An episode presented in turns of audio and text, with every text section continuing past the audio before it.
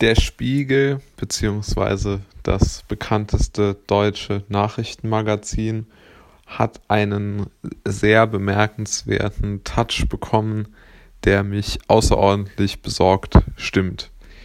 Im Spiegel kann man immer wieder Sachen lesen, beziehungsweise sich Überschriften und äh, YouTube-Thumbnails anschauen, die wirklich an, ja, also maximal positiv ausgedrückt Sarkasmus erinnern, der auf jetzt keine besonders gute Art und Weise nach vorne getragen wird.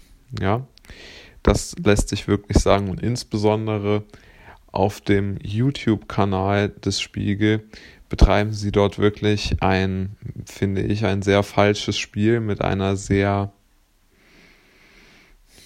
ja, finde ich, sehr unattraktiven Berichterstattung, die einfach nur darauf abzielen soll, die Menschen ja so in, in dem in ihrem Denken zu bestärken und vor allen Dingen so auch eine gewisse Spaltung und Radikalität in den Dialog bringen soll. Ich habe mir da mal äh, zwei Beispiele rausgepickt, die ich für besonders dämlich halte.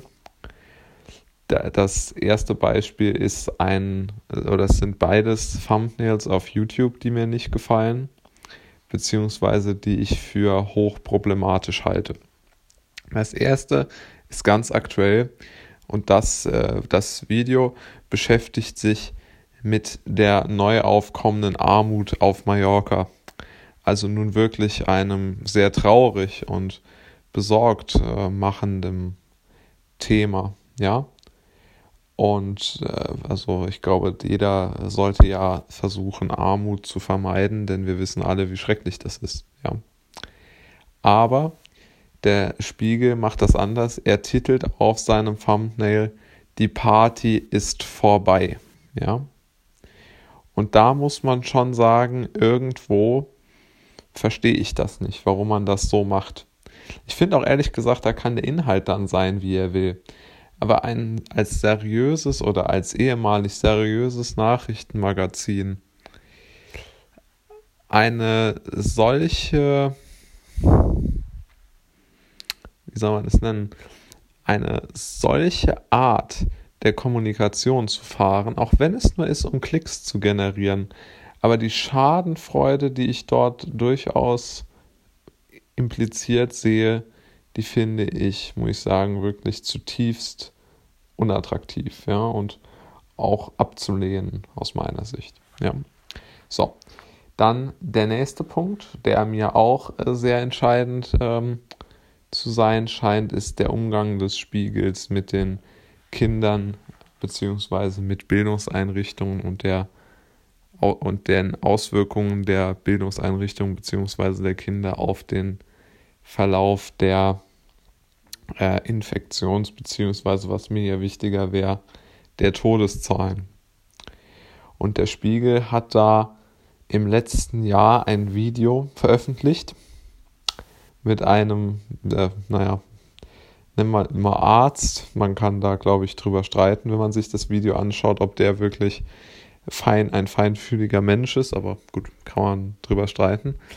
Aber vor allen Dingen ist das Video auch wieder mit dem Titel versehen, nicht jammern, sondern lüften. Und damit sind die Schulen gemeint gewesen.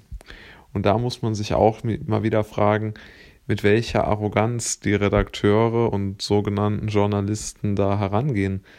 Denn, die, die, also zu sagen, dass jeder jammert, der sein altes Leben zurückhaben möchte, das ist, muss ich sagen, an Respektlosigkeit und auch an Niedertracht kaum noch zu überbieten. Und äh, ich verstehe überhaupt nicht, wieso diese, diese, diese Zeitung und dieses Portal so als seriös noch empfunden wird. Ja, also das macht keine, ich kenne keine Zeitung, die mit einer solchen Art und Weise berichtet. Das ist wirklich, also jenseits von Gut und Böse, finde ich, was, was dort gemacht wird. Und das erschließt sich mir nicht, wieso das gemacht wird. Und der, der Spiegel, finde ich, hat seine, hat der Rationalität abgeschworen und driftet so in so ein, ja, in so ein Informationsspendungslager für Menschen, die so eine gewisse moralische Überheblichkeit für sich selbst reklamieren. So, ähm, ja, so sehe ich es.